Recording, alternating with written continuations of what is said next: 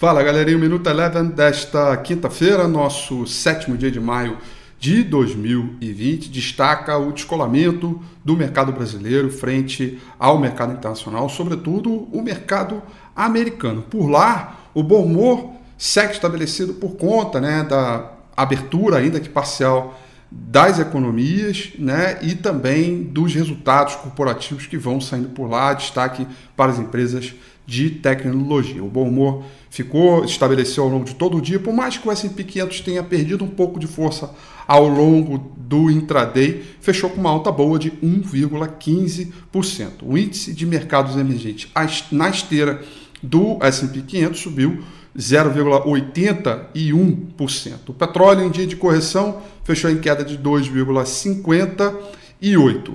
Por aqui, todo o dia seguinte ao comunicado do Copom ontem, que foi bem extraordinário e diferente, uh, fora da expectativa do consenso do mercado a partir da, da redução da taxa de juros Selic de 0,75 pontos é, percentuais, levando a taxa Selic para 3%. Imediatamente, já poderia se imaginar que hoje teríamos um dólar bastante forte e que muito provavelmente não haveria intervenção do Banco Central. Foi exatamente o que aconteceu. O dólar subiu 2,16% e foi uma das moedas que mais valorizou frente à cesta de moedas no mercado emergente. E no mercado à vista, o índice Bovespa chegou a trabalhar no, índice, no terreno positivo, abriu forte, né, com estímulo né, vindo por conta do Banco Central, chegou a cair, subiu de novo, mas fechou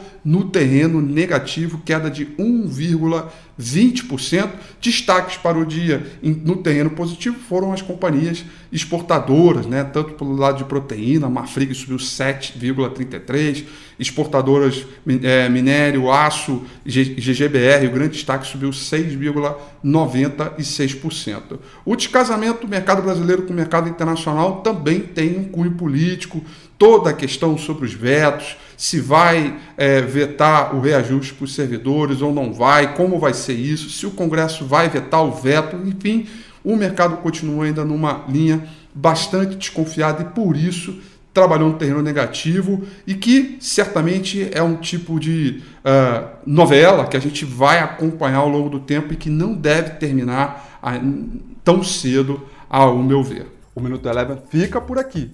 Quer ter acesso a mais conteúdos como esse? Inscreva-se em nosso site www.elevenfinancial.com e também siga a gente nas redes sociais. Eu sou Rafael Figueiredo e eu te espero no próximo Minuto Eleven.